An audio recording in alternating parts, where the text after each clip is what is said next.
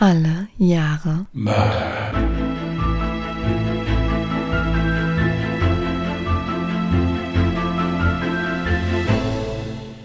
Herzlich willkommen zu Alle Jahre Mörder, der True Crime Podcast mit Christian, hallo. Und Jasmin. Hi. Ja, da wären wir mal wieder.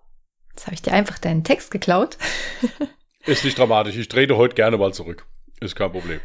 Ja, der arme Christian ist heute ganz schön kaputt und hat dennoch sich ganz, ganz viel Mühe gegeben, den heutigen Fall zu Ende zu bekommen. Mir zuliebe, muss ich ganz ehrlich sagen, weil ich ihn darum gebeten habe, dass wir die Woche vielleicht mal ein bisschen früher aufnehmen können, damit ich das mit dem Schnitt noch rechtzeitig hinbekomme.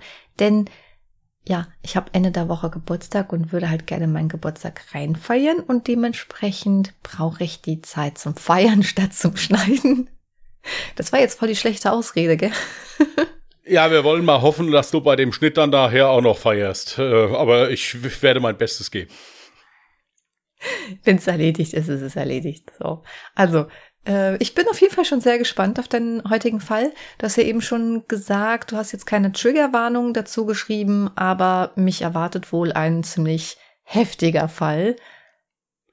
Ja, also er hat äh, gerade bei der Haupttat schon recht brutale Züge, muss ich sagen. Ich habe das versucht ein bisschen einzudämmen, aber dennoch, wenn jemand zart beseitet ist, dann sollte er vielleicht heute mal zurücktreten. Okay. Ja, ich trete nicht zurück, ich bleibe hier an Ort und Stelle und würde sagen, ich lehne mich jetzt entspannt zurück und lausche gespannt. Okay, dann fange ich mal an. Werner Kniesek wurde am 17.11.1946 in Salzburg geboren. Seinen Vater lernte er nie kennen und seine Mutter war schon von Beginn an mit der Erziehung von ihm überfordert. Werner war ein aufmüpfiges und schon in jungen Jahren sehr aggressives Kind. Schon in seiner Kindergartenzeit wurde ihm ein auffälliges Verhalten nachgesagt. Im Alter von 13 Jahren attackierte er während eines kurzen Aufenthalts in einem Kinderheim einen gleichaltrigen Jungen mit der Absicht, ihn, Zitat, zu töten. Auch in der Schule lief es für Werner alles andere als gut. Er schwänzte den Unterricht, wo es nur ging, und entsprechend waren auch seine Leistungen. Seine Mutter sah all dies, aber hatte ihren Sohn nichts entgegenzusetzen. Im Alter von 13 Jahren ereignete sich etwas in Werner Kniesecks Leben, was sein Frauenbild merklich beschädigen sollte. Eine Freundin seiner Mutter missbrauchte ihn mehrfach sexuell. Hierbei soll sie eine sehr dominante Rolle eingenommen haben und Kniesek damit immer wieder unterdrückt haben. Im Alter von 16 Jahren stach Kniesek während eines Streites mit seiner Mutter mehrfach mit einem Küchenmesser auf sie ein. Seine Mutter sank schwer verletzt zu Boden. Kniesek beobachtete sie eine Zeit und stahl ihr dann das Haushaltsgeld. Hiermit machte er sich auf den Weg zum Bahnhof und setzte sich nach Deutschland ab. Seiner Mutter gelang es mit letzter Kraft noch Hilfe herbeizuholen und so überlebte sie schwer verletzt die Attacke ihres Sohnes. Werner Kniesek wurde kurze Zeit später in Hamburg verhaftet und zurück nach Österreich überstellt. Hier wurde er vor Gericht gestellt und erhielt nur zwei Jahre Jugendhaft wegen versuchten Mordes. Das Gericht wollte dem jungen Rebell noch eine Chance geben, sein Leben in den Griff zu bekommen, und so wollte man ihn nicht ewig lange wegsperren. Und das, obwohl Werner vor Gericht wenig bis gar keine Reue zeigte. Zwar meinte er bei seinem ersten Geständnis ohne Grund auf seine Mutter eingestochen zu haben, jedoch wird ihm im Zuge der Untersuchung ein prinzipieller Hass gegen Frauen bescheinigt. Dieser soll seinen Ursprung in der Verführung des damals erst 13-Jährigen durch die Freundin seiner Mutter haben. Die Freundin der Mutter habe den Jungen zu sexuellen sadistischen Handlungen genötigt, so die Gutachter. Ebenso bescheinigen sie Kniesek einen seit Jahren bestehenden triebhaften Sadismus. Als er das zugegebenermaßen milde Urteil abgesessen hatte, war Werner Kniesek aber keinesfalls geläutert. Ganz im Gegenteil. Wieder auf freiem Fuß hält er sich mit Diebstählen über Wasser. Ein normales Leben zu führen oder arbeiten zu gehen, kommen für ihn nicht in Frage. 1972 folgt die nächste schwere Straftat. Kniesek schießt in Salzburg auf eine völlig unbekannte 73-jährige Dame. Hierfür wird er abermals wegen versuchten Mordes zu achteinhalb Jahren Haft verurteilt. Seine Verteidigung plädierte vor Gericht auf Unzurechnungsfähigkeit ihres Mandanten und kam sogar damit durch. Seinen Zitat Drang, Personen zu töten, verliert er in all den Jahren nicht. In einer Befragung sagt er Zitat Ich hatte starke Kopfschmerzen im Stirnbereich, einen gelben Schein vor den Augen, der immer heller wurde, und eine Stimme, die mir sagte, ich muss jemanden langsam und qualvoll töten. Eine zweite Stimme sagte, nein. Im Januar 1980 genehmigten die Justizbehörden Werner Kniesek drei Tage Hafturlaub. Dies war für die Anstaltsleitung nach eigenen Aussagen absolut vertretbar, da Kniesek sich in der Haft nicht zu Schulden kommen ließ und im Allgemeinen als Musterhäftling galt. Doch es sollte sich als fataler Irrtum herausstellen. Denn Werner Kniesek besserte seit Jahren innerhalb der Gefängnismauern seine Kasse mit dem heimlichen Herstellen von Schnaps auf. Und auch unter seinen Mitgefangenen gab es wenige, die ein gutes Verhältnis zu ihm hatten. Er galt als verschlossen und aggressiv. Und noch etwas wusste die Anstaltsleitung nicht über Werner Kniesek. Er hatte nicht vor, nach seinem Hafturlaub wieder in die JVA zurückzukommen. Ebenso wurden die Stimmen in seinem Kopf, welche ihm befahlen, einen Menschen zu foltern und zu töten, immer lauter. Und Werner Kniesek hatte beschlossen, ihnen nachzugeben. Das Verlangen in ihm, eine Frau zu foltern und sterben zu sehen, wird immer größer. Gemeinsam mit Karl W., einem Mithäftling, der an dem Tag entlassen wurde, verlässt Werner Kniesek am 15. Januar 1980 das Gefängnis. Beide fahren noch gemeinsam mit dem Zug nach Wien. Am Bahnhof lädt Karl W. Werner Kniesek noch auf ein Bier ein und bietet ihm an, wenn er nach seiner Entlassung Hilfe bräuchte, könne er sich gerne an ihn wenden. Dann trennten sich die Wege beider. Bei späteren Befragungen äußerte der Mithäftling, dass sich beide in der Haft gut verstanden hatten und Werner Kniesek ihm gegenüber immer freundlich gewesen sei. In der Wiener Innenstadt angekommen, geht Werner Kniesek erstmal shoppen. Er kleidet sich komplett neu ein und kauft sich außerdem noch einen schwarzen Aktenkoffer sowie Klebeband und Mullbinden. Danach führt ihn sein Weg in ein Waffengeschäft, wo er sich eine Schreckschusspistole kauft. Diese verstaut er in seinem Aktenkoffer, nimmt sich am Bahnhof ein Hotelzimmer und übernachtet dort. Am Tag darauf versucht Werner Kniesek dann in der Gegend um den Bahnhof in zwei Häuser einzubrechen und dabei im Zuge des Einbruchs Menschen in seine Gewalt zu bekommen. Der Plan scheiterte allerdings, weil in beiden Häusern niemand zu Hause war. Kurz entschlossen steigt Kniesek in Wien wieder in den Zug nach Salzburg. Bis hierhin sollte er allerdings nicht mitfahren. Er steigt spontan in St. Pölten aus. In späteren Verhören gibt Kniesek zu Protokoll, dass er nicht wisse, wieso er gerade da den Ausstieg gesucht habe. Es sei eine spontane Idee gewesen, denn er wäre noch nie in St. Pölten gewesen und würde dort auch niemanden kennen. Am Bahnhof in St. Pölten angekommen, nimmt er sich dann gegen 15.30 Uhr ein Taxi. Er gibt sich als Teppichvertreter aus und bittet den Taxifahrer, ihn in einer noblen Gegend abzusetzen, da er dort die besten Geschäfte machen könne. Das Taxi bringt ihn somit zum Kupferbrunnenberg. Dort läutet Kniesek bei zwei Häusern. Einmal öffnet ihm eine Dame. Ihr Glück, sie führte einen Hund an ihrer Seite. Dieser machte Kniesek Angst und somit geht er schnell weiter, ohne das Haus zu betreten. Nachher wird die Frau sich an den Mann erinnern und die erste Täterbeschreibung wird lauten, circa 40 Jahre alt, 1,80 groß, schlanke Gestalt, gewellte, lichte Haare. Der Mann trug einen dunkelgrauen Mantel und hatte einen schwarzen Aktenkoffer bei sich. Es soll sich um eine gepflegte Erscheinung gehandelt haben. Werner Kniesek geht nun weiter die Straße herunter und beobachtet die umliegenden Häuser. Vor dem Haus der Familie Altreiter bleibt er schließlich stehen. Er klingelt, aber niemand öffnet die Tür.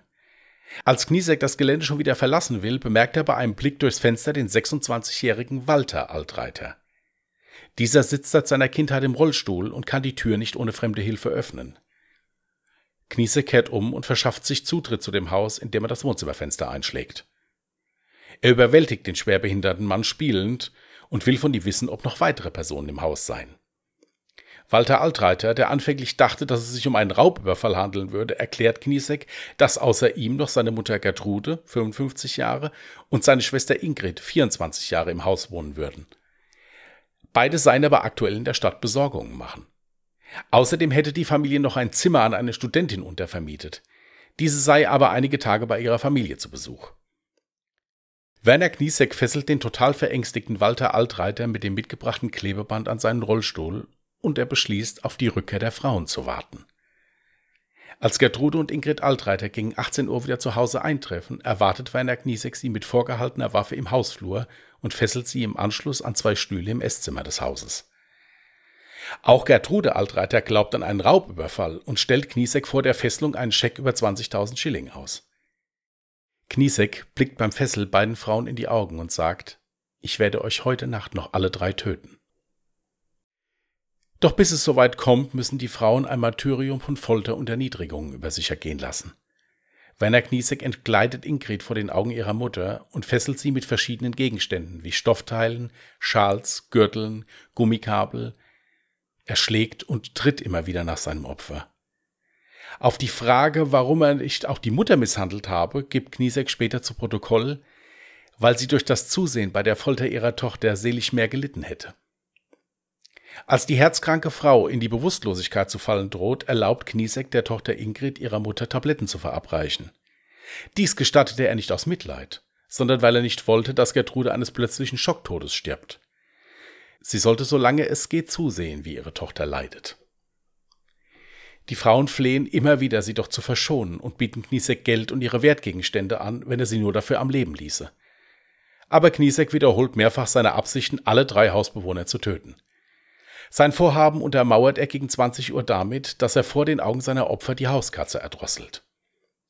Danach muss Ingrid ihm einen Kaffee kochen und er trinkt mit ihr eine Tasse, bevor das Martyrium weitergeht.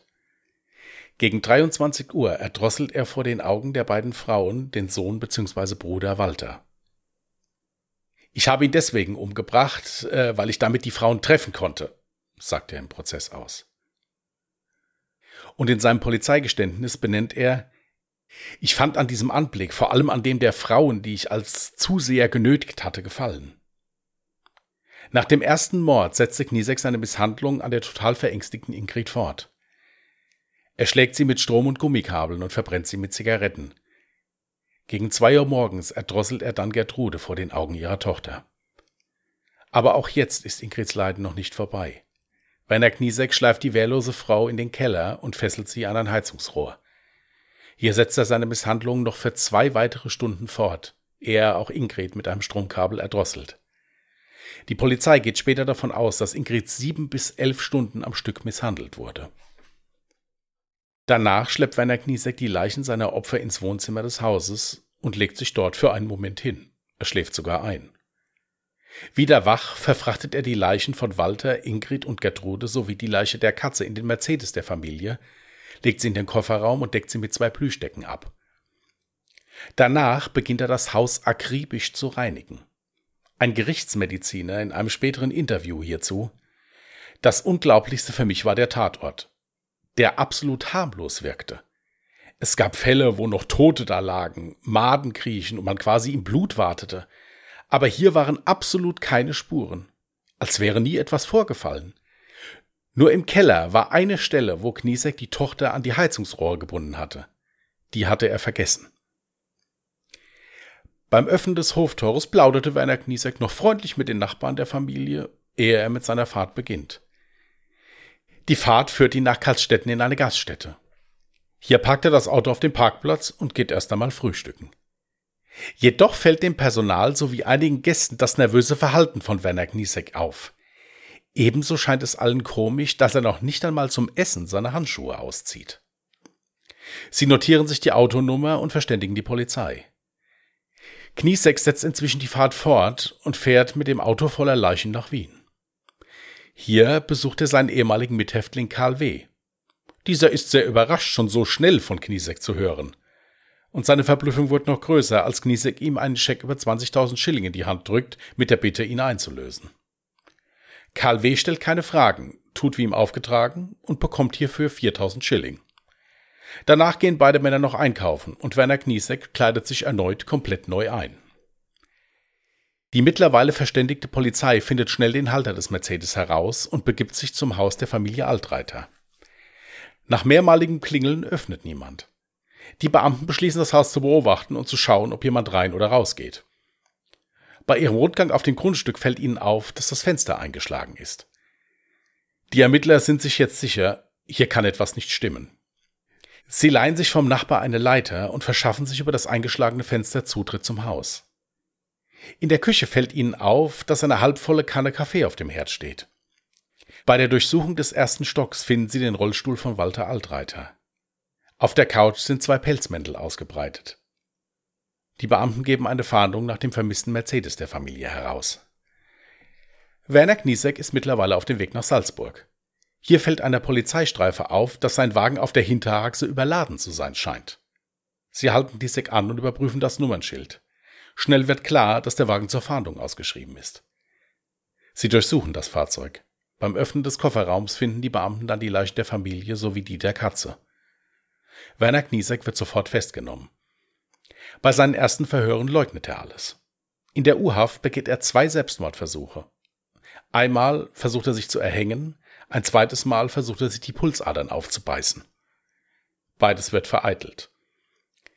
Gegen Mittag des nächsten Tages, also am 18. Januar, legt er das erste Mal ein Geständnis ab, das er dann am 19. Januar noch detaillierter wiederholen wird. Hier ein Auszug aus dem Protokoll. Wenngleich man bei der Täterpersönlichkeit den Eindruck gewinnt, dass er sehr realistisch auf den Tathergang und damit auf seinen vorgegebenen gestörten Geisteszustand hinweisen möchte, bekam man gleichzeitig auch den Eindruck, dass er den Tatablauf verhandlungsreif nochmal gerne schildern wollte, um sich vielleicht neuerlich in seiner Triebhaftigkeit zu bestätigen. Am 4. Juli 1980, knapp drei Monate später, startete der Prozess gegen Werner Kniesek. Er gesteht die Morde an der Familie. Nach nur fünf Stunden wird Werner Kniesek zu lebenslanger Haft und Einweisung in eine Anstalt für abnorme Rechtsbrecher verurteilt. In seinem Schlusswort sagte er, wenn mir 1972 Gehör geschenkt worden wäre, hätte die Tat nicht geschehen müssen. Kniesek verweist damit auf den Umstand, dass er 1972 in einem Brief an den Psychiater um eine Untersuchung gebeten hatte. Der zuständige Staatsanwalt äußerte sich später gegenüber der Presse. Das Geständnis war da. So betrachtet war alles klar. Das eindrucksvollste war das Plädoyer des Verteidigers von Werner Kniesek, der gebeten hatte, dass alle aufstehen und eine Schweigeminute für die Opfer abhalten sollten. Ich selbst habe in meinem Plädoyer darauf hingewiesen, dass Kniesek wie eine Naturkatastrophe über die Familie Altreiter hereingebrochen ist. 1983 unternahm Kniesek nur einen Fluchtversuch aus der Justizvollzugsanstalt Stein. Dieser scheiterte jedoch. Oh Mann, okay, das war jetzt ein richtig heftiger Fall. Und zuletzt auch noch so was Heftiges. Du sagtest, er selbst hat 1972 in einem Brief an einen Psychiater darum gebeten, untersucht zu werden.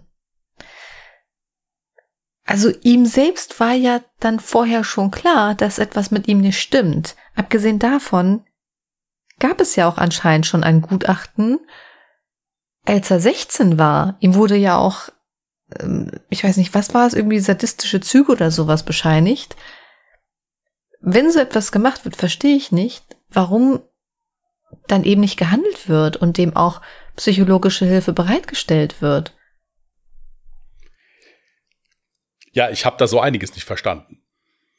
Also ich habe auch nicht verstanden, jetzt letzte Chance hin oder her, wenn da jemand im Alter von 16 Jahren mit einem Messer mehrfach auf seine Mutter einsticht dann auch noch Geld stiehlt und auch noch eine Flucht ins Ausland mit 16 Jahren, ja, in Erwägung zieht, dass man den dann nur zu zwei Jahren Haft verurteilt und dann hinterher auch einfach wieder so auf die Straße lässt. Ja. Also sprich, dass man da nicht sagt, okay, gut, jetzt, du machst jetzt zwei Jahre Jugendhaft und danach gehörst du in Therapie, dann müssen wir dich beobachten oder, oder irgendwie sowas. Genau, das ist es. Ähm, das war schon das Erste, was mir ziemlich unklar war. Dann äh, mit dieser 73-jährigen Frau, wo er dann da drauf geschossen hat. Ist die verstorben oder hat sie es überlebt? Das ist die Frage. Also es gibt Artikel, wo drin steht, sie hat es überlebt. Bei Wikipedia steht, er hat sie erschossen, was für mich dann heißt, dass die Frau tot war. Mhm. Da er aber nur wegen versuchten Mordes angeklagt wurde, müsste sie es ja eigentlich überlebt so, haben also normalerweise. Ja, ja, ja, ja, dann hat sie es überlebt, ja. Also das äh, fand ich also auch total komisch, dass der da achteinhalb Jahre Haft und dann auch wieder einfach so raus. Ja, aber spätestens da hätte man feststellen müssen, oh je, wir haben damals Scheiße gebaut, der hat keine psychologische Unterstützung ähm, erhalten, also holen wir das jetzt vielleicht mal nach. Aber genau da wurde das auch nicht nachgeholt. Selbst dann, als er, und das musst du dir mal überlegen, dass ein psychisch kranker Mensch in der Lage ist zu verstehen, dass er krank ist und Hilfe benötigt. Er meldet sich selber bei einem Psychiater und bittet um Hilfe und bekommt die nicht. Ja, das. war aber früher leider sehr oft so. Das gäbe es heutzutage zum Glück nicht mehr. Weil ich denke, wenn damals richtig gehandelt worden wäre, hätte man die letzte Tat zumindest, also bei der Familie Altreiter hieß sie? Altreiter, ja. Das hätte man verhindern können. Da bin ich mir eigentlich absolut sicher, dass man das hätte verhindern können, weil er selber wollte ja eigentlich auch etwas daran ändern. Er selber wollte ja gar nicht immer diese Stimme im Kopf haben und dieses Verlangen danach. Sonst hätte er sich ja nicht an den Psychologen gewendet. Würde ich jetzt einfach mal behaupten. Ja, also das, das kann man, wenn man es äh, positiv betrachtet, so sagen. Ähm, es ist halt jetzt die Frage, ich meine, das war 1972, die Tat war 1980. Ja, also da hätte er noch mehrere Möglichkeiten gehabt, sich da nochmal zu melden. Man weiß es nicht. Tatsache ist halt eben, dass es hier auch schon wieder diesen, ja, so diesen Verlauf gibt im Prinzip. Als Kind wurde sich nicht richtig drum gekümmert. Hier wurde er sogar noch sexuell missbraucht von einer Frau. Weißt du denn da, ob die Mutter das wusste? Ähm, geht, geht da nicht so draus hervor kann man nicht so sagen. Ich hatte auch einen Artikel, wo drin stand, dass die Mutter irgendwie ein Suchtproblem gehabt hat mit Alkohol. Das war aber nur so beiläufig erwähnt und in den anderen Artikeln, die ich gelesen habe, in den anderen Quellen stand es nicht drin. Da stand nur drin, dass die Mutter überfordert war und mehrfach überlegt hat, ihn ins Heim zu geben halt. Und das wollte sie dann auch mit 16 Jahren wohl noch mal machen. Und da scheint es dann mehrfach zum Streit gekommen zu sein und im Zuge dessen muss er dann einmal auf sie eingestochen haben halt und ist dann halt selbst geflüchtet. Das ist einfach unvorstellbar. Ja, es ist, äh, äh, ich weiß nicht, also mir fehlen da die Worte für. Es ist einfach so eine grauenvolle Tat. Wenn du dir halt überlegst, sieben bis elf Stunden musste ja das eine Mädchen leiden. Und er ist halt mit dieser Situation so völlig selbstverständlich umgegangen, so. Es war ja nicht, dass er dann die Tat abgestritten hat, sondern er hat ja auch ganz offen darüber geredet und auch ganz offen darüber geredet, dass er ja das Verlangen danach hatte. Ja, aber auch diese, diese Kaltblütigkeit im Prinzip, sich diese, ich meine, abgesehen davon von dieser Tat natürlich, die ja fürchterlich war, sich dann die Leichen in den Kofferraum zu legen. Ja, erstens das, ja. Und zweitens dann die Leichen in den Kofferraum zu legen und dann auf gut Deutsch da auf Städtetour zu gehen. Ja, also ja. erstmal in aller Ruhe frühstücken, dann mal hier zu einem Kumpel. Vor allem erstmal schön, ja. erstmal mit den Nachbarn quatschen. Ja, äh, dann hier nochmal zu einem Kumpel fahren, ja, die, die Kohle klar machen im Prinzip, ja. Dann erstmal in Ruhe ah, einkaufen gehen. Genau. Hier dieser Kumpel. Ja. Ich habe jetzt vergessen, wie er hieß. Ist der jetzt dafür nochmal belangt worden, dass er jetzt den Scheck eingelöst hatte? Zu dem Kumpel kann ich was sagen. Diesen Namen habe ich geändert, weil der Kumpel in den Ermittlungsakten nicht genannt wird. Das haben die wohl so mit ihm vereinbart. Ähm, nein, also dieser Mann war, wie gesagt, in Haft, ist entlassen worden, hat dann von dem Werner Kniesek Besuch bekommen, hat sich schon gedacht, hier stimmt irgendwas nicht, hatte aber Angst vor dem und hat das deswegen dann mitgemacht, hat also keine Fragen gestellt, hat das Geld geholt, hat das gemacht, ist mit ihm einkaufen gefahren, dann ist er auch wieder gefahren. Als er im Fernsehen dann gesehen hat, dass der verhaftet worden ist und das Leichen in seinem Kofferraum waren, hat er sich sofort bei der Polizei gemeldet und hat gesagt, hallo, der war bei mir mit einem Scheck über 20.000 Schilling. Ja, ja es ist halt, es, es ist halt die Frage. Tatsache ist halt, ähm, so wie in den Zeitungsartikeln oder in dieser einen längeren Quelle auch äh, gesagt worden ist, ist das so, das muss also kein Schwerverbrecher gewesen sein. Ja, also das muss jemand mehr oder weniger so ein, so ein Eierdieb gewesen sein halt. Ja, aber im Nachhinein zu sagen, ja, so, ich hatte Angst vor ihm, deswegen habe ich es gemacht und sich dann natürlich zu melden, ist ja klar, dass er sich meldet, wenn er im Fernseher mitbekommt, oh, okay, mein Mithäftling, der wurde jetzt verhaftet und hat äh, drei Menschen umgebracht. Vielleicht sollte ich mich melden, weil es kommt ja so oder so ans Tageslicht, was da passiert ist. Ja gut, so wie das da gesagt wurde, ist es so. Der hat im Prinzip nichts Strafbares gemacht. Der hat einen Scheck von dem gegeben bekommen, den er bitte einlösen soll. Das hat er gemacht, haben das Geld gegeben, hat dafür was gekriegt. Er hat halt keine Fragen gestellt. Naja, ja, so nach dem Motto. Euro dafür bekomme, wenn ich einen 20.000 Euro Check einlöse, dann ist doch klar, dass da irgendwas nicht stimmen kann. Ich hoffe auch, dass ich Schilling gesagt habe. Es war ein Schilling. Ich, ich so, hoffe, ja, dass ja, ich. Ja, ja. Äh, ja, ja. Wie viel macht das denn in Euro? Keine Ahnung, habe ich nicht, habe ich nicht nachgeprüft. Ah ja, okay. ähm, also der hat sich dann, wie gesagt, danach bei der Polizei noch gemeldet, also relativ zeitnah dann bei der Polizei wohl noch gemeldet und hat gesagt, hallo, der war da, ich habe da Geld eingelöst für und habe auch was bekommen dafür. Und der ist, soweit ich dann weiß, nicht mehr belangt worden, weil, wie gesagt, er hat ja nichts getan. Er wusste nichts von den Leichen da im Kofferraum und hat auch nicht, hat auch keine Fragen gestellt, so wie er es gesagt hat halt. Ja. Und die Polizei scheint es ihm dann auch abgenommen zu haben. Ja, zum Glück gab es auch in diesem Fall mal wieder aufmerksame Gäste in diesem Restaurant, weil wenn es diese nicht gegeben hätte, musst du dir mal vorstellen, der ist ja, äh, der, der ist ja so gut vorgegangen, der hat den Tatort komplett gereinigt, hat die Leichen da weggeschafft. Und wer weiß, was er dann halt im Anschluss mit denen gemacht hätte, aber ich bin mir ziemlich sicher, dafür hat er auch schon einen Plan parat. Und wer weiß, wer seine nächsten Opfer gewesen wären, wann seine nächsten Opfer gewesen wären. Dementsprechend gut, dass es aufmerksame Gäste wie in diesem Restaurant gibt, die dann halt sowas beobachten, seltsam finden und dann eben direkt mal melden. Ja, es gab da auch äh, noch ein Interview mit einem der Ermittler, die zu der Zeit da mit dem Fall betraut waren. Und der eine Ermittler sagte, wenn der in diesem Restaurant nicht aufgefallen wäre und wenn der am Tag darauf, er hatte ja drei Tage Hafturlaub, ersten Tag hat er in Wien verbracht, hat er übernachtet, zweiten Tag hat er die Tat begangen. Dritten Tag war er on Tour. Hat er gesagt, wenn der nach der Tat wieder ins Gefängnis zurückgefahren wäre, hätten wir den, hat er gesagt, hätten wir den nicht bekommen, weil wir nicht gewusst hätten, dass der da überhaupt der, da gewesen ist, sagt er. Und er hat wirklich dieses Haus dermaßen akribisch gereinigt. Gut, war halt auch 1980, ja, also da gab es ja noch nichts mit DNA oder irgendwie sowas. Ähm, also der eine Kommissar hat also gesagt, wenn der wieder zurück ins Gefängnis gegangen wäre, hätten wir den nie bekommen, weil wir nicht gewusst hätten, wer das hätte sein können. Dann wäre Man hätte ihn noch nicht verdächtig, weil wahrscheinlich in den Akten gestanden hätte, ja, wäre noch im Gefängnis gewesen. Ja, vor allen Dingen, weil der ja auch in gar keiner Beziehung zu dieser Familie, noch nicht mal zu dieser Stadt stand. Der war ja noch nie da. Ja. Ja, also. Aber warum ist es denn eigentlich so easy möglich? Äh, in Deutschland war der inhaftiert. Nein, nein, nein, nein, in Österreich. Ach so, also doch, okay. Ich habe es gerade falsch verstanden. Ich dachte, der wäre in Deutschland inhaftiert gewesen, wäre mal easy peasy nach Wien gefahren. Nein, nein, er war in Österreich inhaftiert. Der ist ja nur nach Deutschland geflüchtet, mal als er 16 war. Der ist ja sofort wieder zurückgeschickt worden nach Österreich. Ach so, ja, ja, okay, dann habe ich das deswegen ja. verwechselt. Okay, gut, gut, gut. Weil da hätte ich nämlich auch gefragt, hier wird sowas nicht überwacht. Darf man das überhaupt während einem Hafturlaub, dass man dann einfach mal sagt, ja gut, ich fahre dann mal hier, tschüss, nach Frankreich oder sonst wohin? Ist, glaube ich, nicht so easy möglich, oder?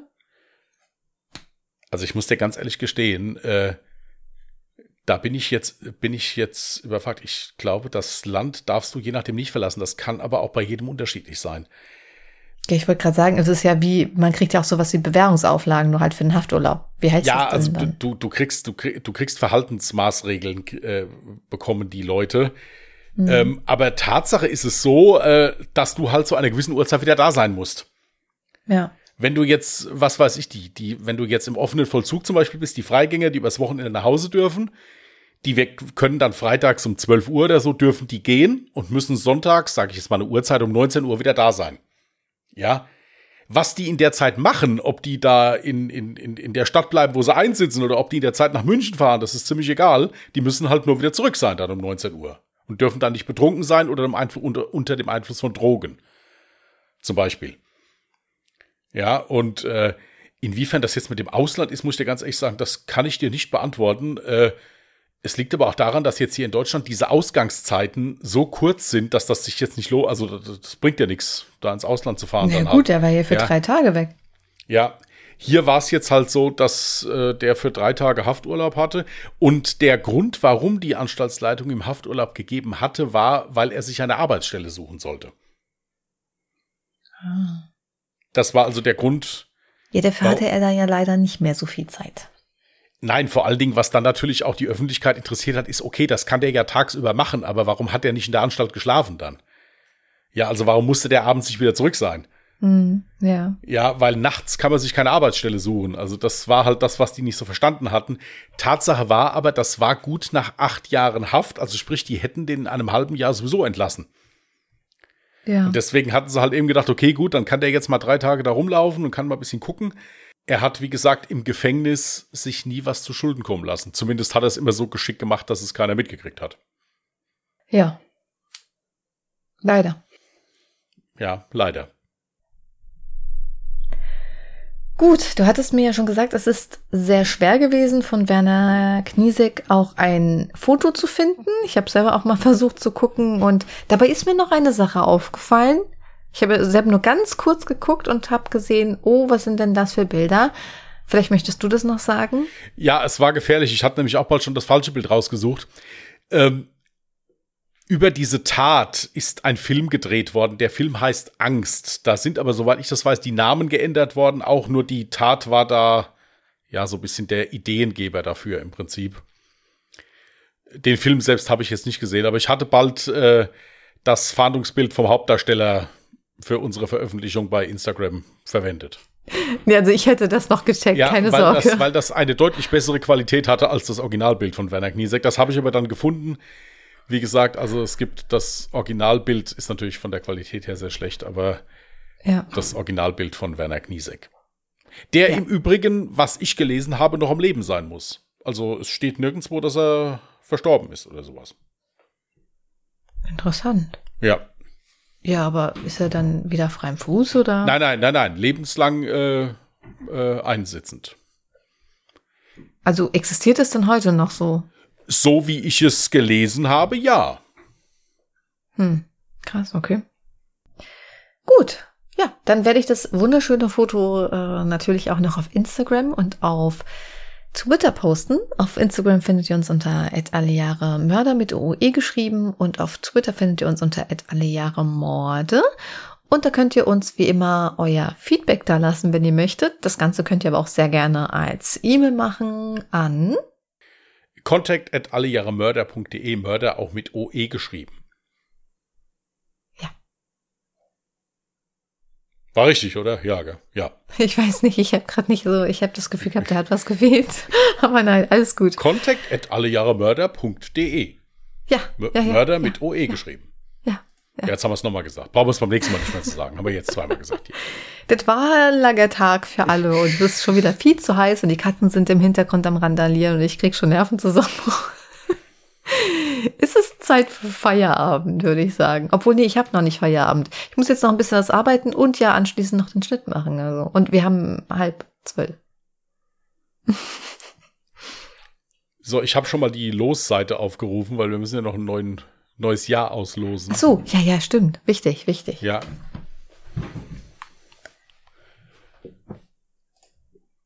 ...2007. Also 2007 hattest du schon zweimal, ne? Aber, aber ich hab's in die Neuzeit geschafft. Ja, willst du es nochmal machen? Ja, ich mach's nochmal. Ja? Ja, ich... Hatte, es ist, es ist Ich mach's nochmal. System abgestürzt. Ich mach's nochmal.